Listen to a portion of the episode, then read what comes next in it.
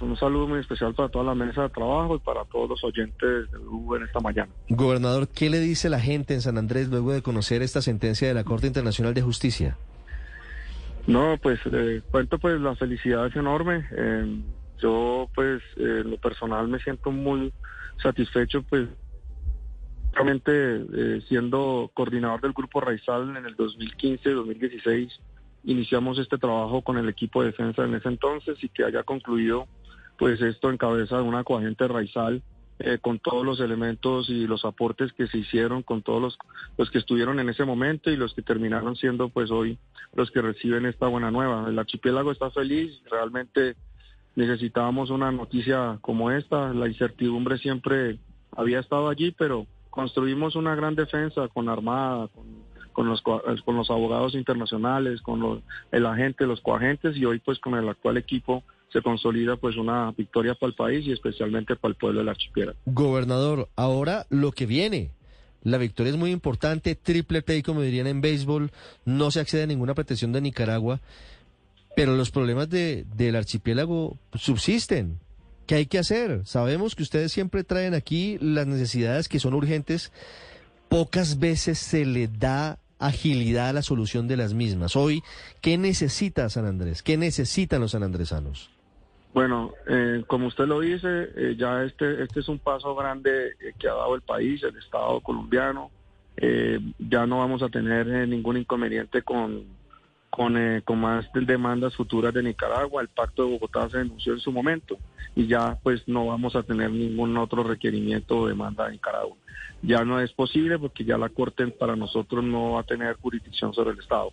Y sobre el archipiélago, pues obviamente hoy estamos en una crisis que creo que, eh, en, medio de la felicidad es bueno pues recordar como usted muy bien lo hace de los problemas. ¿Cuáles son los problemas? Tenemos, seguimos aún en crisis de conectividad aérea. Eh, declararon, el gobierno nacional declaró a San Andrés como zona de frontera por primera vez en la historia, siendo el departamento con más de siete fronteras eh, que comparte con diferentes países en Centroamérica. Eh, y nosotros no habíamos estado incluidos en ello. Pero ya fue declarado, pero no hemos dado el paso siguiente, que es el tema de la extensión del combustible, el tema de la exoneración del impuesto del IVA y global del combustible para poder volvernos competitivos y que las aerolíneas también pues les baje el costo de operación a las islas. Esa es nuestra vida económica, nuestro futuro económico y eso es lo que queremos resolver hoy urgente porque tenemos eh, una situación que nos apremia en lo económico y la entidad territorial y la población no está sufriendo mucho. Claro, es que usted va a tener, gobernador, hoy al presidente, tarde, pero lo va a tener. Le va a pedir en concreto qué respecto a esto que estamos hablando de lo que sigue tras haber declarado a la isla como zona de frontera. Eh, ¿Puede usted pedirle celeridad en, la exoneración del IVA a la gasolina, al combustible?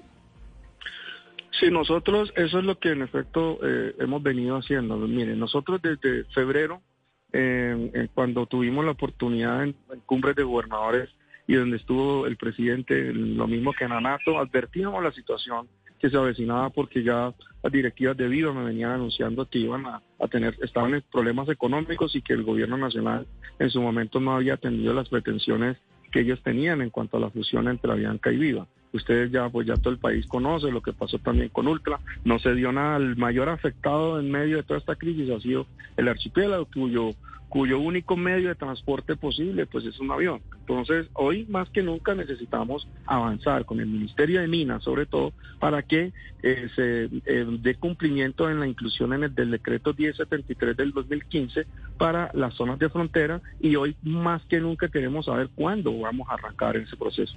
Es que ya llevamos prácticamente, vamos a cumplir siete meses de crisis. Y esas siete meses de crisis ya hay hoteleros que, que han anunciado pues cierres, almacenes en liquidación total. La economía está hecha eh, en este momento en una mar de incertidumbres y eso pues afecta también la entidad territorial, los ingresos del departamento y es una cadena que hay que solucionar ya.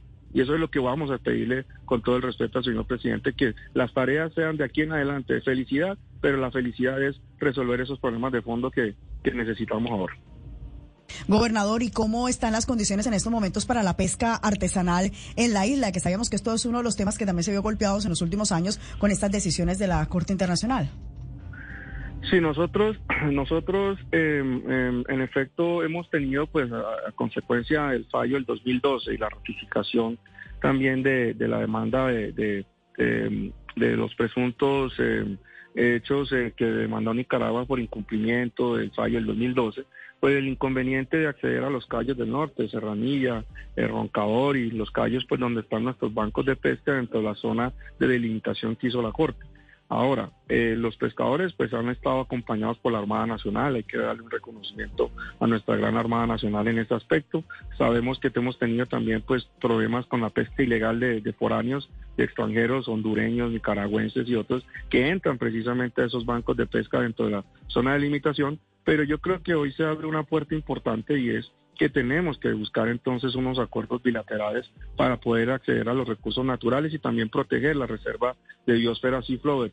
Colombia, nosotros hemos protegido desde la misma designación de la UNESCO, desde el año 2000 a la fecha, la reserva, pero Nicaragua no. Son, es un país explotador, sobreexplotador de los recursos, y si no nos ponemos de acuerdo en ese aspecto, pues no va a haber recursos ni para ellos ni para nosotros. Las 9.27 minutos es el gobernador de San Andrés, Ever Hawkins, hablando de la reacción de los sanandresanos, de los raizales, de todos a este fallo de la Corte Internacional de Justicia triple play, triple victoria para Colombia, negando la demanda de Nicaragua. Gobernador, muchas gracias y ojalá hablemos con más frecuencia y ojalá haya soluciones prontas para la gente de San Andrés. No, a ustedes de verdad les agradecemos mucho. Quiero en nombre del pueblo del archipiélago y del pueblo raizal manifestarle a ustedes, al país, a los oyentes, al mundo, la felicidad tan grande que nos embargue y desde luego dándole muchísimas gracias a Dios por este momento que lo necesitábamos. Hemos venido de tragedia en tragedia, de pandemia, dos tres huracanes, porque el Julia, pues si bien nos causó mayores estragos, pues fue también otro momento de zozobra y hoy pues tener esos, estas noticias pues para el país, especialmente para nosotros, es supremamente satisfactorio. Y bueno, muchas gracias, un abrazo de verdad. Estás escuchando Blue Radio. Sing along with the sound of music.